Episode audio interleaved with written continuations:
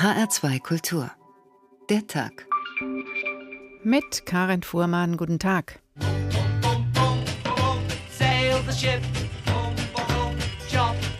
Wir sind offen für Gespräche natürlich jetzt. Ich hatte einen ersten Kontakt mit dem SPD-Vorsitzenden.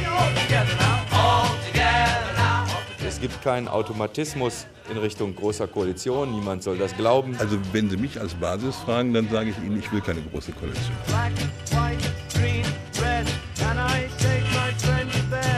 Die Partei ist nicht glücklich am Ende. Die Mitglieder wollen es eigentlich nicht. Der Bürger erwartet es. Frau Merkel hat sozusagen etwas Vampireskes. Das heißt, sagen wir mal, sie saugt sozusagen ihre Koalitionspartner aus und denen geht es dann am Ende des Tages schlecht. Allerdings bin ich auch der Meinung, dass man in jedem Fall Gespräche eingehen muss. Immerhin hat die SPD dann noch Gestaltungsmöglichkeiten, wenn sie in der großen Koalition ist. Einfach zu sagen, wir verweigern uns, äh, das glaube ich, ist einem demokratischen System nicht würdig.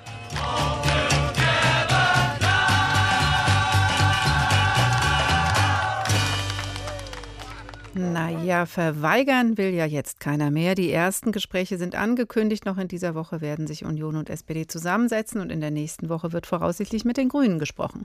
Nur erstmal zeigten die beiden möglichen Koalitionspartner der Bundes-CDU jeweils auf den anderen. Sollen die doch den Steigbügelhalter für die Union geben? So geht es eben, wenn die Wunschkoalitionspartner ausfallen, weil zu schwach oder nicht mehr vorhanden. Es wird eine spannende Woche in Berlin und es wird eine spannende Woche in Wiesbaden. Denn wenn es auch noch dauern wird, bis wirkliche Koalitionsgespräche laufen, das Vorgeplänkel ist in vollem Gange und deswegen handelt unsere Sendung heute von Koalitionen und Wahlverwandtschaften. Es kann passieren, dass sich Parteien zusammenschließen, die sich eben noch gegenseitig vorgeworfen haben, bei einer Regierungsbeteiligung das Land in den Abgrund zu führen. Es kann passieren, dass sich etwas verbindet, das eben noch so schien, als gehöre es nicht zusammen. Und dann kann es passieren, dass man, wenn es zusammen ist, das eine vom anderen gar nicht mehr unterscheiden kann, geschweige denn voneinander trennen. Was passt also wirklich zusammen? Sie merken, wir werden uns nicht nur mit Berliner oder Wiesbadener Koalitionen beschäftigen, sondern wir suchen Antworten auf die Bündnisfrage im Fußball, in der Wirtschaft und in der Naturwissenschaft. Der Begriff Wahlverwandtschaft stammt schließlich aus der Chemie und daran knüpft auch Goethe in seinen Wahlverwandtschaften an. Zum Beispiel, was wir Kalkstein nennen, ist eine mehr oder weniger reine Kalkerde, innig mit einer zarten Säure verbunden, die uns in Luftform bekannt geworden ist. Bringt man ein Stück solchen Steines in verdünnte Schwefelsäure, so ergreift diese den Kalk und erscheint mit ihm als Gips. Jene zarte, luftige Säure hingegen entflieht. Hier ist eine Trennung, eine neue Zusammensetzung entstanden, und man glaubt sich nunmehr berechtigt, sogar das Wort Wahlverwandtschaft anzuwenden, weil es wirklich aussieht, als wenn ein Verhältnis dem anderen vorgezogen, eins vor dem anderen erwählt würde. Verzeihen Sie mir, sagte Charlotte, wie ich dem Naturforscher verzeihe, aber ich würde hier niemals eine Wahl, eher eine Naturnotwendigkeit erblicken, und diese kaum denn es ist am Ende vielleicht gar nur die Sache der Gelegenheit. Gelegenheit macht Verhältnisse, wie sie Diebe macht. Und wenn von ihren Naturkörpern die Rede ist, so scheint mir die Wahl bloß in den Händen des Chemikers zu liegen, der diese Wesen zusammenbringt. Sind sie aber einmal beisammen, dann gnade ihnen Gott. In dem gegenwärtigen Falle dauert mich nur die arme Luftsäure, die sich wieder im Unendlichen herumtreiben muss. Es kommt nur auf Sie an, versetzte der Hauptmann, sich mit dem Wasser zu verbinden und als Mineralquelle Gesunden und Kranken zur Erquickung zu dienen. Der Gips hat gut reden, sagte Charlotte. Der ist nun fertig, ist ein Körper, ist versorgt, anstatt dass jenes ausgetriebene Wesen noch manche Not haben kann, bis es wieder unterkommt. Ich müsste sehr irren, sagte Eduard lächelnd, oder es steckt eine kleine Tücke hinter deinen Reden. Gesteh nur deine Schalkheit. Am Ende bin ich in deinen Augen der Kalk, der vom Hauptmann als einer Schwefelsäure ergriffen, deiner anmutigen Gesellschaft entzogen und in einen refraktären Gips verwandelt wird. Es ist eben eine Sache der Gelegenheit. Da kommt er also her, der Begriff der Wahlverwandtschaft aus der Chemie, hier beschrieben in Goethes Wahlverwandtschaften. Bevor wir auf die politischen Bündnisse nach der Wahl schauen, wollen wir deswegen einen kleinen Ausflug in die Welt der Naturwissenschaft unternehmen. Professor Albrecht Beutelsbacher, Mathematiker an der Uni Gießen und Begründer des Mathematikums in Gießen, ein naturwissenschaftliches Mitmachmuseum. Guten Tag. Guten Abend. Dieser Begriff der Wahlverwandtschaft kommt also aus der Chemie des 18. Jahrhunderts. Kann man denn wirklich davon sprechen, dass die Stoffe ihre Partner wählen? Naja, das ist eine animistische Vorstellung, aber es ist eine im Grunde gute Vorstellung, denn es sind Verbindungen, die jeweils aus zwei verschiedenen Atomsorten bestehen und wenn die zusammenkommen, dann sucht sich die eine Atomsorte aus der anderen Verbindung ihren stärkeren Lieblingspartner aus man kann natürlich auch sagen, das ist eine Naturnotwendigkeit, aber es wechselt sich sozusagen. Der eine Partner geht jetzt mit dem anderen und der andere mit dem einen. Okay, also man sucht sich ein bisschen aus. Dann schauen wir uns mal Verbindungen an, die es gibt, die auch häufiger passieren, äh, auch im Haushalt oder sogar in der Küche, wo es zwar Ähnlichkeiten in der Beschaffenheit gibt, aber auch wieder Unterschiede. Wenn man zum Beispiel Öl und Wasser zusammengießt, dann erkennt man immer noch beides, wenn man es zusammenbringt, oder? Genau, das Öl schwimmt auf dem Wasser. Öl und Wasser ähm, verbinden sich nicht so einfach, ähm, denn Öl löst sich nicht in Wasser. Man kann es nur vermischen, etwa wenn man gut umrührt, um eine Salatsauce oder ähnliches zu machen. Dann ist es ja für einen Moment ähm, gut vermischt und wenn man dann den Salat anmacht, dann kommt alles überall hin. Aber wenn man es stehen lässt, sondert sich die, das Öl wieder ab. Ist das da ganz egal, ähm, ob man jetzt zum Beispiel das Wasser oder das Öl färbt, schwarz, rot oder grün? Wenn die Farben so sind, dass sie sich jeweils nur in dem einen lösen, dann wird man das so wahrnehmen, dass sich die rote Flüssigkeit von der blauen oder von der grünen separiert. wenn Sie sagen, ähm, wenn man es stehen lässt, also wenn nichts passiert, dann sondert sich das wieder voneinander ab. Aber wenn man kräftig rührt, bleibt es zusammen? Ja, und es gibt sogar Phänomene oder Zusatzstoffe, die nennt man Emulgatoren, die eine solche Mischung, eine solche Mischung eine Permanenz äh, versetzen. Ähm, man sieht es zum Beispiel in der Milch. Milch ist im Wesentlichen auch viele andere Stoffe, aber Wasser und Fett. Und äh, äh wenn man richtige Milch, die sozusagen von der Kuh kommt, stehen lässt lange, dann schwimmt das Fett nach oben und setzt sich oben ab. Das ist der Rahmen, die Sahne. Und das Wasser ist darunter dann in der genau. Schicht. Mhm.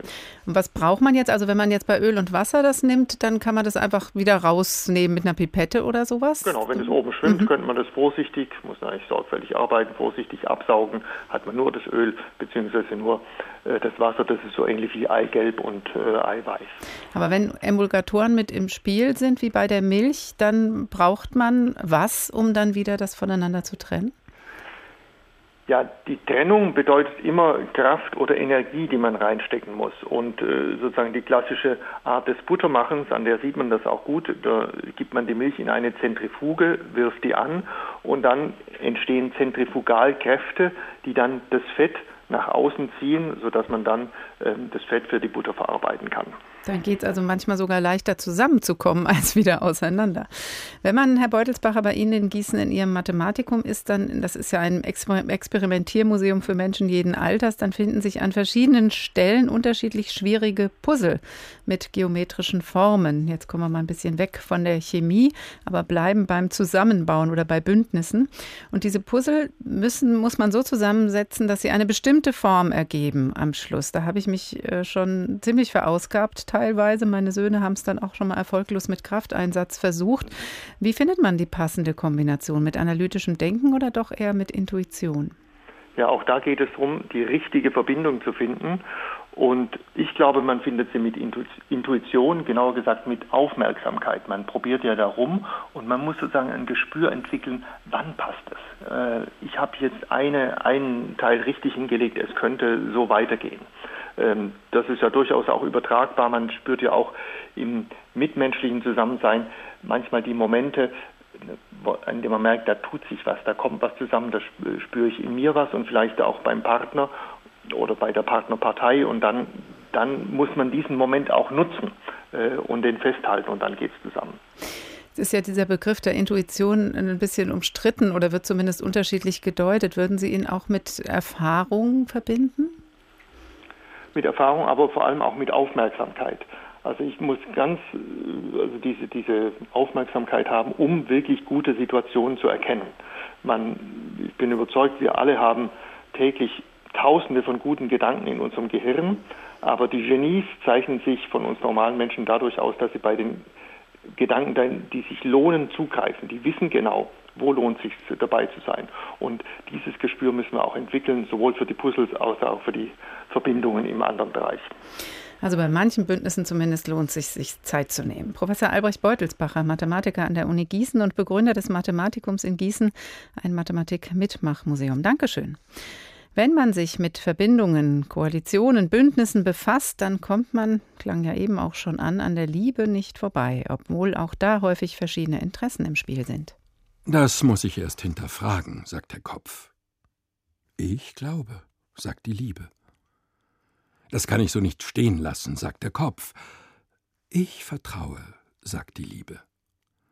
Das wird mich Kopf und Kragen kosten, sagt der Kopf.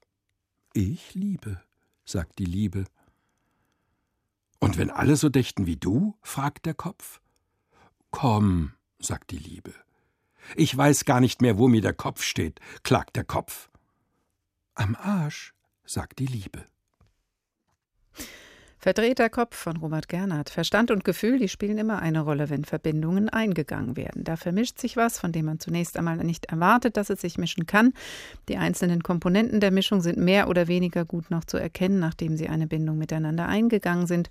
Und kann man sie später noch voneinander trennen? Können sie unbeschadet auseinandergehen? Jetzt haben wir sowohl in Berlin als auch in Wiesbaden nach der Wahl eine Situation, in der sich nicht das mischen kann, was sich eigentlich, falls nötig, zum Regieren zusammentun wollte.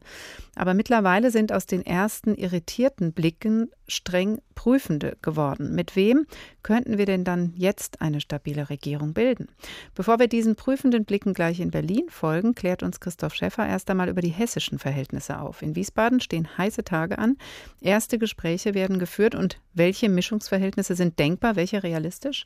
In den aktuellen hessischen Regierungsbündnisdiskussionen spielt eine Verbindung eine große Rolle, die schon in der Planung vor fünf Jahren explosive Wirkung hatte. Seit dem Jahr 2008 und dem dramatischen Scheitern von Andrea Ypsilanti mit Rot-Grün-Rot hängt der Begriff Wortbruch wie ein Damoklesschwert über der hessischen SPD. Daher die Verrenkungen des heutigen SPD-Chefs Thorsten Schäfer-Gümbel vor der Landtagswahl. Da erklärte er immer wieder, Linke und CDU seien in gleichem Maße als Regierungspartner für die SPD politisch unvorstellbar, formal aber wolle er nichts ausschließen. Jetzt will bzw. muss die SPD mit allen im Landtag über mögliche Bündnisse reden. Doch nicht nur die Sozialdemokraten haben ein Problem mit ihren Aussagen von vor der Wahl, betont Schäfer-Gümbel. Im Moment begeht jede Partei, die mit einer anderen redet, ja auch so etwas wie eine will das mal diplomatisch formulieren, einer Veränderung äh, der ursprünglichen Zusagen. In der Tat, nur die Grünen hatten konsequent gar nichts ausgeschlossen. Die CDU hatte in Gestalt von Ministerpräsident Volker Bouffier erklärt, die Wege zur SPD und Grünen seien unendlich weit. Und die FDP hatte ihre ausschließliche Festlegung auf die CDU als Koalitionspartner sogar mit einem einstimmigen Parteitagsbeschluss in Stein gemeißelt. Der mögliche neue FDP-Chef Florian Rentsch scheint dies jetzt schon zu bedauern. Klar war auch die Abhängigkeit von der Union in diesem Wahlkampf für viele Mitglieder und Sympathisanten nicht unbedingt was Motivierendes. Also wenn man sich für eine liberale Partei engagiert, will man zunächst mal sich für diese liberale Partei engagieren und nicht durch die Hintertür für eine andere. Das ist, glaube ich, ein zentraler Punkt, den die FDP in einer Neupositionierung bedenken muss. Ob das aber heißen könnte, dass die FDP in Hessen doch noch die Kurve zu einem Ampelbündnis mit SPD und Grünen kriegen könnte, ist eine der spannenden Fragen der nächsten Wochen. In der SPD setzen manche darauf und wollen den Liberalen den Einstieg erleichtern, indem sie die anstehenden Gespräche noch nicht einmal als Sondierung bezeichnen. Bei den Grünen ist die Skepsis gegenüber der FDP nach den wechselseitigen Attacken im Wahlkampf größer. Tarek Al-Wazir, der Grünen-Chef, macht zwar Pokerface, lässt aber doch deutlich erkennen, was er von einer Regierungsbeteiligung seiner Partei erwartet. Wir haben den Auftrag, inhaltlich die Politik zu verändern. Ähm, äh, wir haben äh, festzustellen, dass Schwarz-Gelb abgewählt worden ist und damit nicht nur ein bestimmter Politikstil, sondern auch bestimmte Politikinhalte. Dennoch, die Variante Schwarz-Grün hat bei den Hessen-Grünen ihren Schrecken verloren. Das war mit Roland Koch an der Spitze der CDU noch anders. Mittlerweile regieren in einigen Städten CDU und Grüne erfolgreich zusammen, zum Beispiel in Darmstadt, wo allerdings die Grünen auch der größere Partner sind. Der grüne Darmstädter Oberbürgermeister Jochen Pertsch hält Schwarz-Grün auch im Land für möglich. Tarek Al-Basir ist ein kluger Mann, die hessischen Grünen sind programmatisch gut aufgestellt, haben äh, konzeptionell viel zu bieten und insofern denke ich, dass sie äh, durchaus auch äh, dieses Wagnis einer schwarz-grünen Koalition eingehen könnten, wenn die Inhalte stimmen. Das ist die Conditio sine qua non. Für die CDU wären die Grünen wohl der einfachere Partner. Beim wichtigsten landespolitischen Thema der Schulpolitik wollen beide Parteien den Elternwillen respektieren. Bei der Energiewende stand vor allem die FDP auf der Bremse. Schwarz-Grün käme hier schneller voran. Und vor allem, die Grünen können mit gut 11 Prozent der Stimmen weniger Ministerposten verlangen als eine auf über 30 Prozent erstarkte SPD. Damit es auch im persönlichen Verhältnis klappen kann, hält sich Volker Bouffier auch nach der Wahl an seine Devise locker bleiben. Jetzt geht es erst einmal darum zu sehen, ob SPD und Grüne gesprächsbereit sind. Wir sind es. Es ist ein ehrliches Angebot.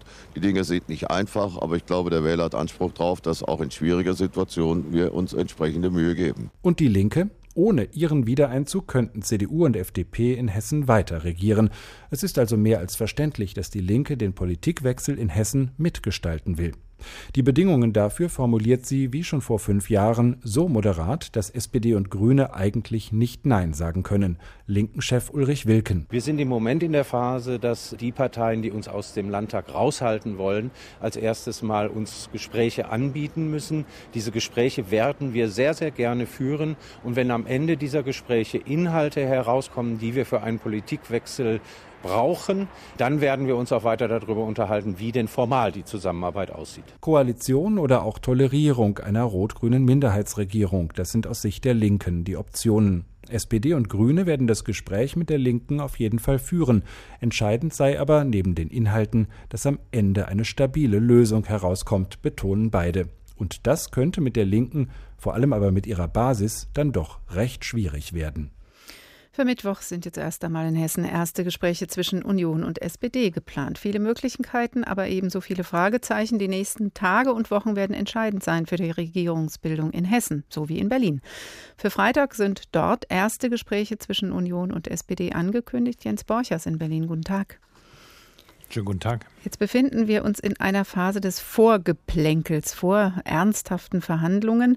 Jetzt hat CSU-Chef Seehofer Sigmar Gabriel schon mal als in Ordnung bezeichnet. Die kennen sich ja auch noch aus der früheren großen Koalition und auch Merkel hat sich positiv geäußert. Die Chemie scheint also schon mal zu stimmen bei den Spitzenkräften. Wie weit kommt man damit? Tja, Fragen Sie mal eine Physikerin, wie weit denn die Chemie stimmen soll, wenn man Politik macht. Das ist eine schwierige Formel, vor allen Dingen mit Angela Merkel. Äh, die guckt da ziemlich trocken und äh, ziemlich pragmatisch drauf, wie sie das auf die meisten Dinge äh, zu tun pflegt. Und äh, so schaut sie natürlich auch auf Sigmar Gabriel. Ein Biograf von Angela Merkel hat mal geschrieben, Merkel mag keine lauten Männer. Sigmar Gabriel ist ein lauter Mann, das kann man, glaube ich, nicht bestreiten. Das würde nicht mehr er selber tun. Insofern, wenn ich mir manchmal die Kanzlerin angeschaut habe, wenn Sigmar Gabriel im Bundestag Debattenbeiträge abgeliefert hat. Hm, ob da die Chemie gestimmt hat, ich weiß es nicht so genau. Sie weiß aber eben aus der früheren großen Koalition, äh, in der Gabriel ja Minister war, Umweltminister, dass man mit dem Mann zusammenarbeiten kann und dass er, wenn es drauf ankommt, auch mal über längere Zeit zumindest nicht ganz so weit den Mund aufmachen kann. Und ist ja eigentlich, ist aber schon so, dass die, wenn die Chemie schon mal stimmt, man doch auch in den Sachfragen und auch inhaltlich weiterkommt. Also vielleicht eher die SPD das Betreuungsgeld schlucken kann und dafür die CDU eine Frauenquote oder man sich über Mindestlohn oder ähnliches verständigen kann und vielleicht sogar über Steuererhöhung. Das Faszinierende ist ja immer bei solchen Chemiefragen, dass wenn man das hier aus der Nähe beobachtet, dass ja die können sich streiten wie die Kesselflicker im Bundestag oder in der Talkshow ähm, und gehen danach einen gemeinsam trinken. Und dann fragt man sich immer, hm, wie wichtig ist denn das mit der Chemie eigentlich wirklich oder wie verfeindet oder wie, wie quer sind die denn wirklich zueinander? Und ich glaube, da ist zumindest was Horst Seehofer, Angela Merkel und Sigmar Gabriel anbetrifft, muss man sich keine allzu großen Sorgen machen, dass da die Chemie nicht stimmen könnte. Am wahrscheinlichsten ist ja wohl die Große Koalition, so klingt es überall durch, aber man hat den Eindruck, es gibt noch ja, ein Zögern. Würden Sie das als fehlendes Vertrauen vielleicht auf Seiten der SPD deuten nach dem bitteren Ende der letzten Großen Koalition? eher würde ich das als Überlebensfrage deuten, ähm, weil die SPD sich einfach Gedanken machen muss, äh, wie Frau Merkel sagen würde, man muss es vom Ende her denken. Äh, sprich, die SPD hat ganz schlechte Erfahrungen damit gemacht, äh, wie sie aus einer großen Koalition in einen Wahlkampf gekommen ist. Das war 2009 und genau diese Gedanken muss sie sich jetzt wieder machen. Deshalb auch diese Rückversicherung bei den Mitgliedern, wenn es denn tatsächlich zu Koalitionsverhandlungen kommen sollte und wenn es gar zu einer Einigung kommen sollte. Insofern, die SPD hat einfach, äh, das hat gar nicht so viel mit Vertrauen zu tun, sondern es hat mehr damit zu tun, dass die SPD sich überlegen muss, wie können wir eventuell eine große Koalition machen, ohne dabei geschreddert zu werden werden. Jetzt fällt ja auf, dass Seehofer von der CSU auffällig laut ist und das auch ganz schnell war im Vorfeld der Bündnisgespräche. Er hat sich offensichtlich erstmal stark gefühlt oder fühlt sich stark in diesem Bündnis CDU-CSU, hat relativ undiplomatisch sehr schnell Gespräche mit Trittin ausgeschlossen, Steuererhöhungen ausgeschlossen. Ist diese Zwangsehe CDU-CSU eigentlich so verbindlich und eng, dass da Merkel keinen anderen Ton anschlagen kann bei diesem engen CDU-CSU-Bündnis? Ich glaube, zumindest was das Aktuelle anbetrifft, ist sie, glaube ich, ähm, nicht kündbar. Dafür ist die Situation jetzt einfach da. Äh, nach dieser Wahl, da kann man nicht urplötzlich äh, Herrn Seehofer unter Druck setzen, ähm, indem man über öffentlich über Optionen nachdenkt, ob man diese CDU-CSU-Ehe irgendwie auflösen könnte. Ich glaube, was man beobachten kann bei Herrn Seehofer, ist das politische Balzverhalten eines christsozialen Politikers gegenüber der Kanzlerin Angela Merkel, nachdem die FDP weggefallen ist, möchte einfach die CSU sehr laut und deutlich darauf aufmerksam machen, dass sie gedenkt, diesen Platz einzunehmen und dass sie keinerlei Platz für die SPD da zu viel lassen will. Äh, ich glaube, das ist der Hintergrund für das, was Horst Seehofer da aufführt. Angela Merkel weiß, glaube ich, ähm, in ihrer sehr pragmatischen Art ganz genau, wenn sie jetzt anfangen würde, auch nur perspektivisch die Fraktionsgemeinschaft mit der CSU in Frage zu stellen, das würde ihr nicht gut bekommen. Jetzt haben wir die ganze Zeit uns entlang der großen Koalition aufgehalten. Es gibt natürlich theoretisch auch noch eine rot-rot-grüne Variante oder eine schwarz-grüne. Union und Grüne wollen ja voraussichtlich in der nächsten Woche auch miteinander reden. Hält das noch irgendjemand realistisch in Berlin? Für realistisch in Berlin?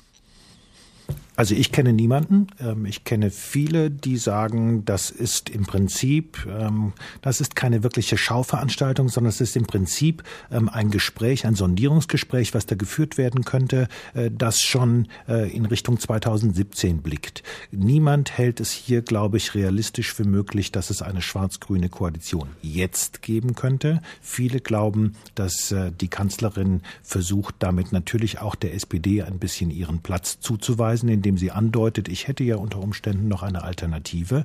Ähm, alle wissen aber eigentlich ganz genau, wenn man jetzt, glaube ich, innerhalb der Grünen Partei ernsthaft damit ankäme, schwarz-grün machen zu wollen, dann würde die ohnehin stark verunsicherte und äh, an sich leidende Partei komplett auseinanderfliegen.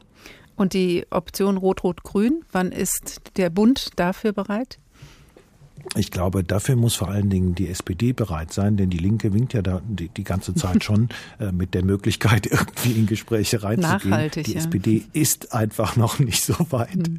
Und ich glaube, bis die SPD dann nachhaltig zu solchen Gesprächen bereit ist, dafür müssen vielleicht auch noch zwei, drei Jahre ins Land gehen.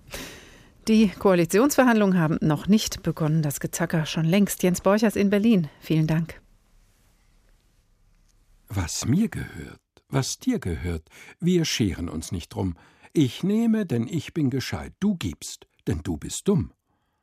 Was mir gefällt, was dir gefällt. Das ist doch alles eins. Ich kriege schon mein Stück vom Glück. Und wenn ich will, auch deins. Was mir gebricht, was dir gebricht. Uns ist das einerlei. Ich weiß ja nicht, was Mangel ist, denn du entsagst für zwei. Koalitionsverhandlungen nein, Paargesang von Robert Gernhardt. Heldenhafte Flexibilität von Koalitionen und Wahlverwandtschaften der Tag in HR2 Kultur. Nichts geht ohne Bündnis in Berlin und Wiesbaden, jedenfalls keine stabile Regierung, nach der im Moment noch gesucht wird. In der Wirtschaft heißt es Übernahme, Fusion oder auch Kooperation, wenn man auf der Suche nach einer stabilen Position am Markt ist oder einfach nur ein noch besseres Geschäft machen will. Und auch dort stößt man auf überraschende Verbindungen, die sich am Ende als fruchtbar für alle herausstellen, weil bestimmte Regeln beachtet werden. Und trotzdem, manchmal geht es ganz anders aus als geplant. Wolfgang Stufflesser hat das für uns in Silicon Valley nachvollzogen. Im Jahr 1998 traf Jeff Bezos, der Chef des Online-Versandhauses Amazon, in Stanford zwei junge Studenten, die eine Firma gründen wollten. Ihm gefiel die Idee der beiden. Sie wollten die Suche im Internet ganz neu aufziehen. Bezos gab ihnen 250.000 Dollar. Damit hatten die beiden Studenten genug Geld zusammen. Die Firma hieß Google und macht heute 12 Milliarden Dollar Gewinn im Jahr, während Amazon in den roten Zahlen steht. Die Konzerne, die das Geschäft mit dem Internet unter sich aufteilen, sind selbst wie ein großes Netzwerk miteinander verknüpft. Jeder kennt jeden, viele haben zusammen studiert und die räumliche Nähe im Silicon Valley tut das ihre. Die Firmensitze von Apple, Facebook oder Google sind nur ein paar Autominuten voneinander entfernt. Das führt zu einem ständigen Austausch der Firmen. Klar, jeder achtet auf seine Patente und nie würde zum Beispiel ein Googler den hochgeheimen Suchalgorithmus einem Facebook-Mitarbeiter verraten. Aber man beobachtet schon genau, was die anderen so machen machen. Und die Branche bewegt sich so schnell, dass die Firmen ohne Kooperationen bald weg vom Fenster wären. Als zum Beispiel in den 90ern das Thema Online immer wichtiger wurde, machte Apple kurzerhand den Internet Explorer des Konkurrenten Microsoft zum Standard auf seinen Macintosh-Rechnern. Natürlich nur so lange, bis ein eigenes Produkt entwickelt war. Und wenn die eigenen Leute nicht schnell genug nachkommen, dann übernimmt man einfach vielversprechende Start-up-Unternehmen. Als Mark Zuckerberg erkannte, dass junge Leute statt Texten auf Facebook lieber Bilder bei Instagram Instagram einstellten, da zückte er den Geldbeutel und kaufte den möglichen Konkurrenten für einen dreistelligen Millionenbetrag einfach auf. Oder man wirbt der Konkurrenz das Personal ab. Yahoo besetzte den Chefposten im vorigen Jahr mit der hochgelobten Marissa Mayer von Google. Und es sieht so aus, als würde Mayer auch das schlingernde Yahoo wieder auf Kurs bringen. Wo Aufkaufen oder Abwerben keine Option ist, wird zusammengearbeitet. Dabei erinnern die Kooperationen zwischen den Technikgiganten ein bisschen an die Umarmung zweier Stachelschweine. Sobald sich einer bewegt, tut's dem anderen mächtig weh und die ganze Harmonie ist dahin.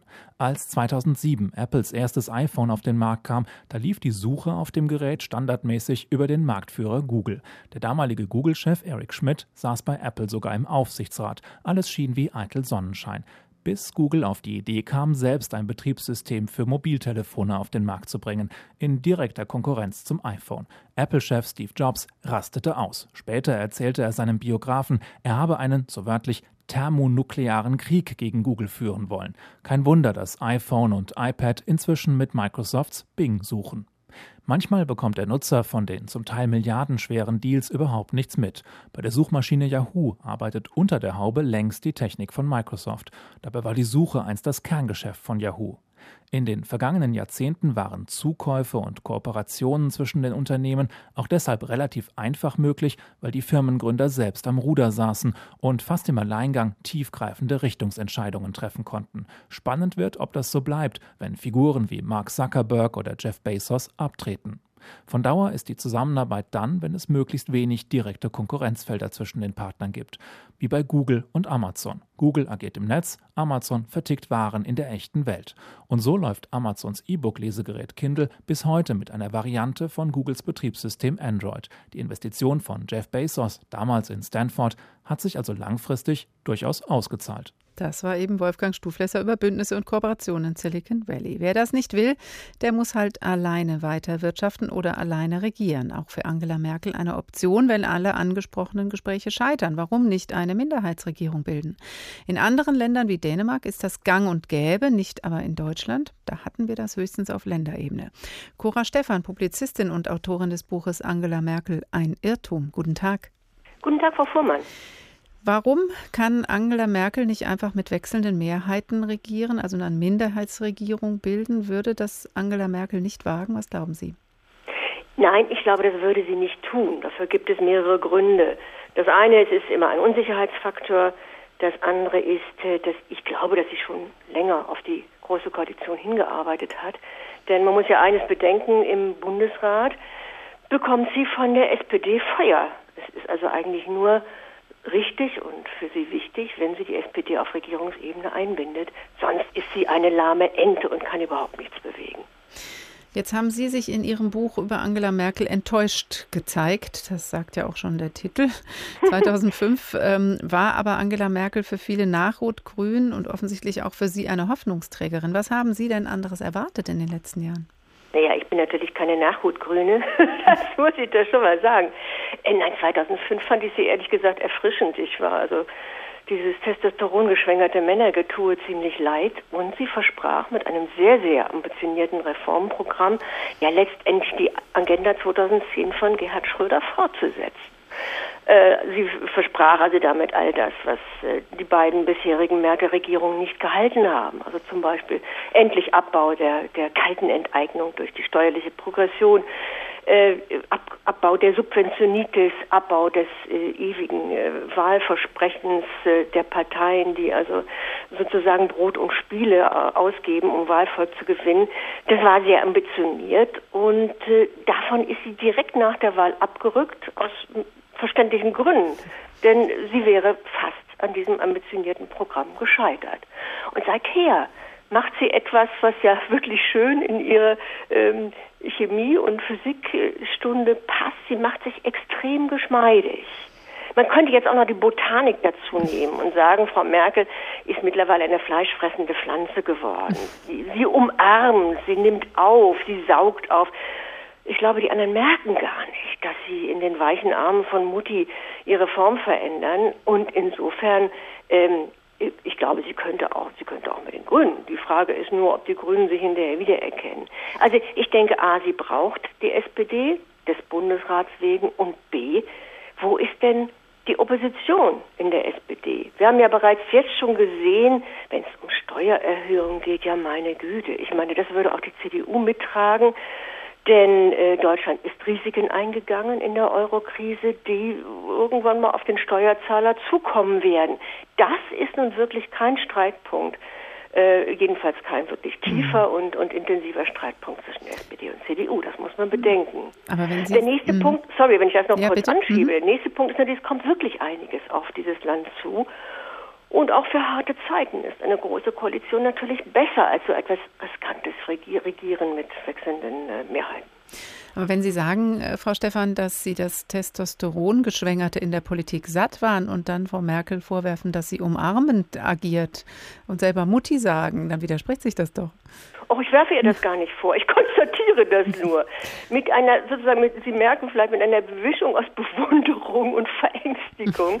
Äh, Angela Merkel ist es wirklich gelungen, also alles an Opposition äh, sozusagen totzukriegen oder einzugemeinden. Und äh, das Einzige, glaube ich, wofür sie sich wirklich gefürchtet hat und was die Europawahl, die anstehende Europawahl betrifft, auch noch fürchtet, ist äh, eine eurokritische Position, wie sie in der FDP vertreten war und wie sie, weil die FDP das nicht durchgehalten hat, in der AfD, in der Alternative für Deutschland, äh, äh, Platz gefunden hat, die ja nur sehr, sehr knapp äh, am Einzug in den Bundestag gescheitert ist. Wenn die AfD in der Europawahl wirklich dazu gewinnt, dann würde das Angela Merkel in ihrer Umarmungstaktik doch recht stören. Mhm. Das wäre das erste Mal, dass sie wirklich Opposition hat. Aber aus diesem Zusammenhang stammt, stammt ja Ihre Äußerung äh, alternativlos, dieses Wörtchen, ähm, was Sie eher sehr übel nehmen. Äh, warum? Ich bin überhaupt kein Übelnehmer. Ich konstatiere nur, das Wort alternativlos ist totalitär. Es gibt, äh, das weiß übrigens Angela Merkel natürlich sehr gut, es gibt in der Demokratie nichts Alternativloses. Es wird immer um eine Alternative gerungen. Und wer das nun wirklich kann, äh, äh, Sitzungen durchhalten bis morgens früh um sechs, um in irgendeiner Weise zu einem Konsens zu kommen, egal wie der Konsens dann aussieht, darin ist Angela Merkel Meisterin. Warum ausgerechnet sie sich hinstellt und sagt, dieses oder jenes ist alternativlos, das erkläre mir mal jemand. Äh, aber es mag ja sein, dass die Deutschen das gerne hören. Da muss man sich ja nicht länger streiten. Dann ist das eben so, wie Mutti sagt. Wenn Frau Merkel als nüchtern beschrieben wird, ähm, wenn, wie Sie sagen, sie eine gute, gute ähm, Verhandlungspartnerin ist, wenn sie auch mal umarmen kann, dann ist das doch eigentlich die beste Voraussetzung für Sondierungsgespräche und Koalitionsverhandlungen, wie sie jetzt bevorstehen, oder? Ja, in der Tat, in der Tat. Also sie wird eine Koalition zusammenbekommen. Sie wird, äh, wenn sie die große Koalition wirklich will, wovon ich ausgehe, wird sie die bekommen. Und wir werden sehen, wie viel Zugeständnisse sie der SPD macht. Ich glaube, äh, in der, in der Sozialdemokratie sollte man sich nicht aufplustern. Das wird ein harter Gang. Minderheitsregierung nichts für Angela Merkel, sagt Cora Stephan, Publizistin. Besten Dank. Von ja. Koalitionen und Wahlverwandtschaften der Tag in H2 Kultur. Sowas kann auch schiefgehen, so ein Bündnis, auch wenn nur zwei Menschen daran beteiligt sind. In Nürnberg ging's auf Reisen, doch erst nach langem Warten. Die zwei waren am Verreisen, als sie den Zug bestiegen.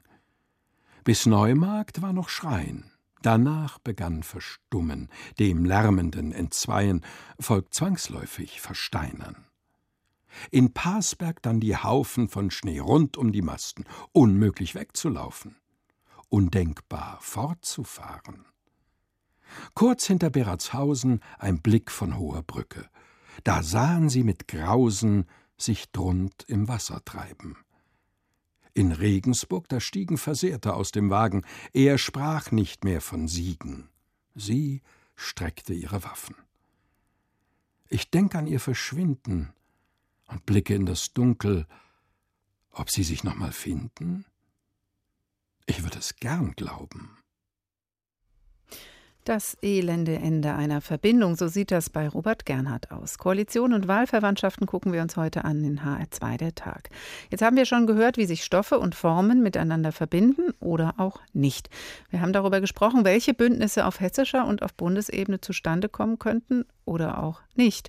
Und wir haben gehört, wann in der Wirtschaft Kooperationen funktionieren oder auch nicht. Immer wenn es darum geht, ob ein Zusammenspiel funktioniert, zum Beispiel ein Team, vielleicht sogar ein Regierungsteam, wird gerne der Fußball als Vergleichsgröße herangezogen. Wann kann ein Team siegen? Was macht ein Team stark?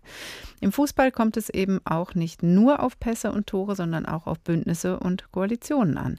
Eine Mannschaft spielt, wenn sie gut ist, aus einem Guss und das, obwohl elf Individuen beteiligt sind, die nichts anderes als das Geld motiviert, dies zu tun. Interessanter Aspekt am Rande.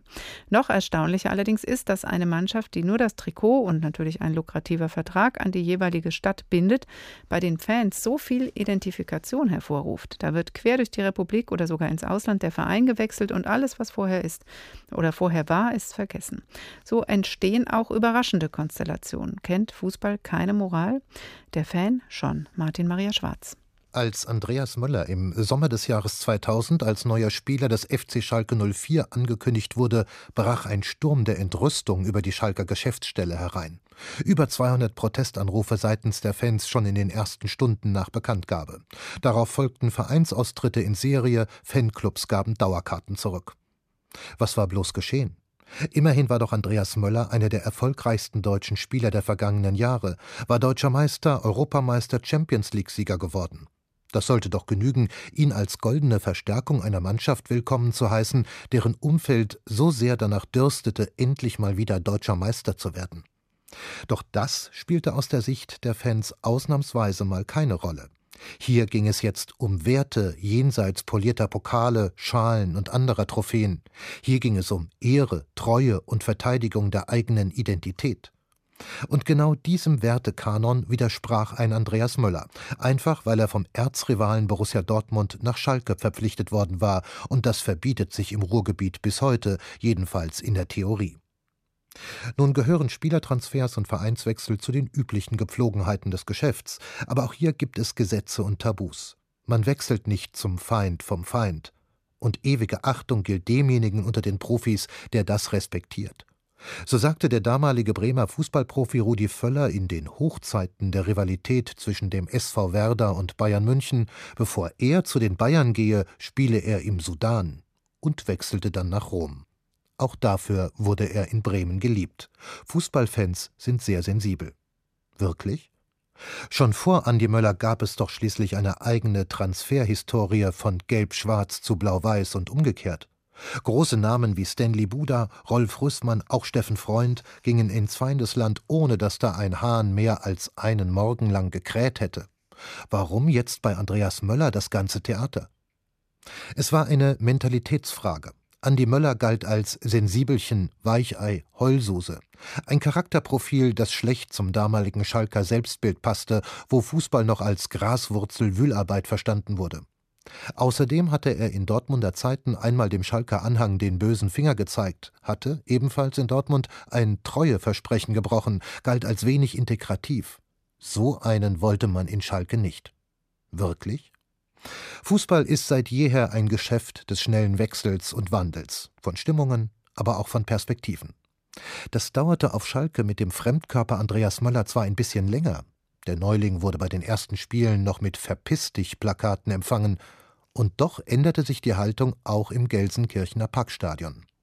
Denn eines hatten sie wohl alle unterschätzt: die Macht des einen gemeinsamen Trikots. Es ließ sich ja schlecht dauerhaft auf einen Protagonisten der geliebten Mannschaft pfeifen, ohne der eigenen Gemeinschaft insgesamt zu schaden. Und noch etwas kam hinzu. Die Wirkung der blau-weißen Werte- und Kulturgemeinschaft, symbolisiert in diesem Stück Stoff, hatte sich auch auf Andreas Möller übertragen. Als es im Herbst 2000, also noch zu Beginn der Saison, zum entscheidenden Showdown, zum Derby zwischen Möllers Ex-Club Dortmund und seinem Neuklub Schalke kam, rannte, grätschte und feitete Andreas Möller wie ein Berserker, gab damit den Schalkern, was den Schalkern war, ohne das zu verraten, was das Möller war. Brillante Technik, Schnelligkeit, Schussstärke, was beim Schalker Anhang ja dann schließlich auch gutiert wurde. Das blau-weiße Möller-Trikot mit der Nummer 7 soll im Schalker Fanshop übrigens wenige Tage nach dem Dortmund-Spiel bereits vergriffen gewesen sein. Da werden neue Verbindungen eingegangen und schnell wird vergessen, was gestern war. Was zählt, ist der Erfolg. Anders sieht das gerade bei Mario Götze aus, der von Borussia Dortmund zum Erzrivalen Bayern gewechselt ist. Hans Leindecker von der Süddeutschen Zeitung, guten Tag. Guten Tag. Sie sind BVB-Fan. Haben die ja. Fans Götze den Seitenwechsel verziehen? Ja, weil es Verrat war. Es war Verrat an einer Idee, nämlich eine Idee, dass es eine Mannschaft gibt, die paar Jahre zusammen bleibt. Wir haben eben gehört, es gibt Wechsel. Wechselwandel gehört zum Fußball, aber wenn sich ein paar junge Leute geschworen haben, wir bleiben mal drei, vier Jahre zusammen und gucken, ob wir das hinbekommen, was Manchester United hinbekommen hat, oder ein Verein wie Barcelona. Und dann geht der Jüngste, der 20-Jährige, der sagt dann Tschüss. Der hatte vorher noch erklärt, ich baue ein Haus in Dortmund, ich bleibe. Und da sind die 24, 25, die auch Angebote bekommen vom FC Barcelona. Der geht. Doch das haben viele, glaube ich, auch in der Mannschaft als Verrat gesehen. Schaffen das dann die Fußballer schneller, die Seiten zu wechseln, Zweckbündnisse einzugehen, vielleicht auch, weil es mit Geld verbunden ist, als die Fans? Die Fußballer haben ja eine sehr begrenzte Zeit. Der Fan hat das ganze Leben, wo er bei dem Verein bleibt, womöglich. Und der Fußballer hat zwölf Jahre. In zwölf Jahren will er Erfolge haben. Er will vor allen Dingen viel Geld verdienen. In Dortmund ist das jetzt mit Lewandowski vielleicht den besten Mittelstürmer, den es derzeit gibt. Der geht im nächsten Jahr zu den Bayern, was immer er da macht.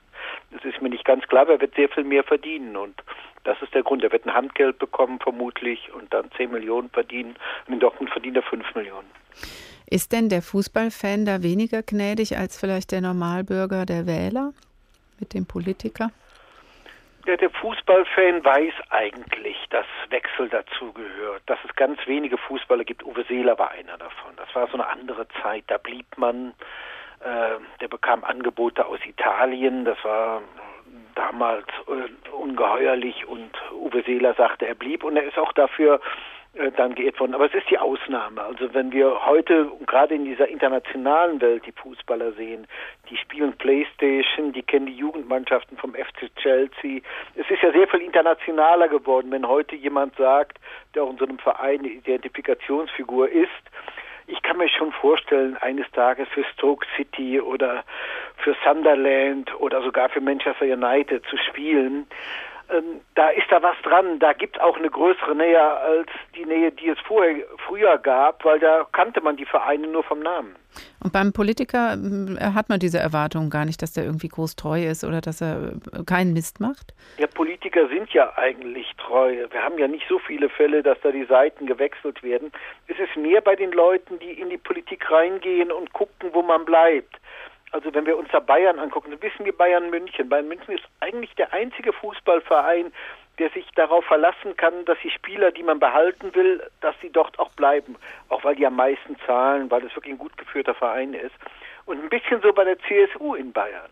Also wenn einer was werden will in Bayern und überlegt, gehe ich zu den Roten oder gehe ich zu den anderen und jetzt auch im Herzen frei ist, taktisch wird er sich vermutlich überlegen, eher, wenn er in die Bürokratie geht oder so, dass er CSU-Mitglied wird, weil er hat dann doch bessere Chancen, was zu bekommen.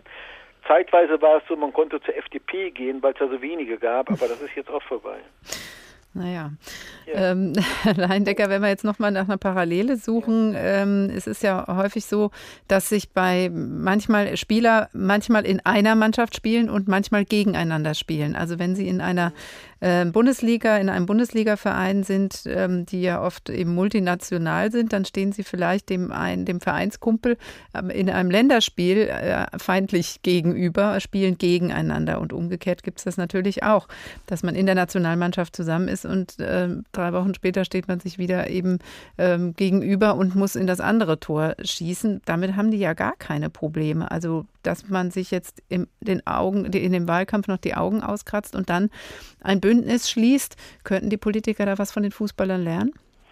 Ja, ein bisschen Probleme haben die auch. Also wenn wir schauen, was nach der EM 26 was also nach der ähm, nach 2-6 passiert ist, da war der Kern der Nationalmannschaft und dann kam auf einmal so ein Block Dortmunder geflogen. Und ich glaube, dass viele damit nicht so richtig fertig geworden sind. Es war plötzlich nochmal so ein ganz anderer Block da. Man spielt zwar zusammen, aber ich glaube, das ist ein bisschen so wie, wie, wie in der Politik. Das sehe ich nicht als Gegensatz, sondern, sondern in der Politik misstraut man sich auch und die Bayern und die Dortmunder spielen zwar miteinander, aber misstrauen sich schon. Also ich glaube, dass ein Dortmunder lieber Gündogan sehen würde, Mittelfeld als Schweinsteiger und bei den Bayern ist es umgekehrt. Jetzt gibt es ja auch immer eine Zeit nach dem Spiel. Es gibt auch eine Zeit nach der Koalition. Die SPD lag nach der Großen Koalition 2009 da nieder. Die FDP ist jetzt aus dem Parlament rausgeflogen. Also scheinen Bündnisse eben auch immer wieder eine gefährliche oder zumindest riskante Angelegenheit für den kleineren Partner zu sein. Wie kann man, wir haben am Anfang der Sendung ja mit ähm, dem Herrn Professor Beutelspacher darüber gesprochen, wie Stoffe oder Formen sich verbinden und wie schwierig es manchmal noch ist, dann als äh, Öl-Wasserverbindung zum Beispiel, dass Öl und Wasser darin noch erkennbar sind ähm, und vor allen Dingen, wenn Emulgatoren im Spiel sind. Wie kann eine Partei auch in so einer Koalitionssituation darauf achten, dass sie nicht untergeht im Gemisch? Sie, sie, muss Grundsätze haben und sie muss sehen, dass diese, dass diese Grundsätze beachtet werden. Also wenn wir die FDP nochmal zurückverfolgen, womit ist sie in Erinnerung geblieben? Sie ist ja so als Steuerpartei da reingekommen, die Partei, die äh, den Leuten hilft, dass, dass, dass weniger Steuern gezahlt werden. Die Abgaben sind so, wie sie früher, wie sie auch vor der Koalition waren 51,6 Prozent insgesamt, wenn man alle staatlichen Abgaben nimmt. Dabei ist es geblieben. Ich glaube, sie ist außer mit der Hotelgeschichte, dass sie Privilegien für Hoteliers durchsetzen wollte, ist sie, äh, hat sie, hat sie nicht viel gezeigt. Und das nehmen die Leute übel. Man muss Grundsätze haben, egal auf, ob auf dem Platz oder im Parlament. Und diese Grundsätze muss man zeigen, durchhalten, dafür kämpfen. Bündnisse bilden und Profil bewahren, wie das geht im Fußball und in der Politik. Hans Leindecker von der Süddeutschen Zeitung. Herzlichen Dank. Wenn man an einem Strang zieht und dann auch noch in dieselbe Richtung, dann kann man eine Menge erreichen. Und so haben wir zum Schluss noch ein bekanntes Beispiel aus der Musikwelt, bei dem eine nie für möglich gehaltene Zusammenarbeit im wahrsten Sinne des Wortes harmonisch funktioniert. Wie man Gräben überwinden kann, wenn die Chemie zwischen den Menschen stimmt, zeigt auf beeindruckende Weise das Orchester des westöstlichen Divans unter der Leitung von Daniel Barenbäum. Gräben überwinden, wenn auch erstmal im Kleinen. And then two bars later, bei der letzten Probe herrscht fast schon gelöste Stimmung bei Dirigent und Orchester. Zwei Monate war man auf Tournee. 1999 hat Daniel Barenboim zusammen mit dem inzwischen verstorbenen Edward Said das West Eastern Divan Orchestra gegründet. Die Mitglieder stammen aus aller Herren Länder, viele aus dem Nahen Osten, aus Israel, Syrien oder Palästina. Mit ihrem Zusammenspiel will Barenboim ein Zeichen setzen. Vor die Beethoven-Symphonien sind wir alle gleich. Die Verschärfung der Lage in Libyen und Syrien, vor allem aber die wieder aufflammenden Konflikte zwischen Ägypten und Israel, beschäftigen die Musiker und den Dirigenten zwischen den Auftritten. Jeder von uns hat unterschiedliche Meinungen über die ganze Situation.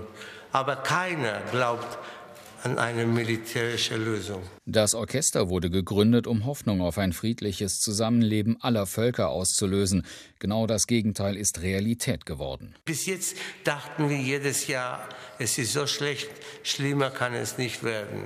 Aber es ist schlimmer geworden. Es ist jedes Jahr schlimmer geworden. Und jedes Mal man denkt, schlimmer geht es nicht und es geht doch. Daniel Barenboim hat als in Argentinien geborener Jude nie einen Hehl aus einer Ablehnung der israelischen Besatzungs- und Siedlungspolitik gemacht. Und es, es ist, als ob Sie als Arzt ein Medikament einem Kranken geben und Sie sehen, dass es wird nicht besser, wird schlimmer, aber Sie bestehen auf dem gleichen Medikament. Irgendwann stirbt der Patient. Auch Mariam Said, die Witwe des Mitbegründers, hat der Optimismus derzeit verlassen. Ihr palästinensisch-amerikanischer Ehemann hatte die jungen Leute aus Israel, Palästina und vielen anderen Ländern zusammengebracht. In a way, die Mitglieder des Orchesters sind nicht nur gleich, für mich sind sie auch verantwortliche Weltbürger. Und sie sind die junge Generation, genauso wie die jungen Ägypter oder Tunesier, die ihre Gefühle ausgedrückt haben und ihre Rechte auf Freiheit und Demokratie fordern. Genau wie der Sport bringt Musik die Völker zusammen. Daniel Barenboim kann es ganz leicht erklären. In dem Moment, wo das Konzert anfängt, wir gehören alle zusammen. Wir haben den gleichen Schicksal. Entweder spielen wir alle falsch oder spielen wir alle richtig oder einige spielen falsch. Oder, verstehen Sie, was ich meine? Wir haben ein gemeinsames Ziel.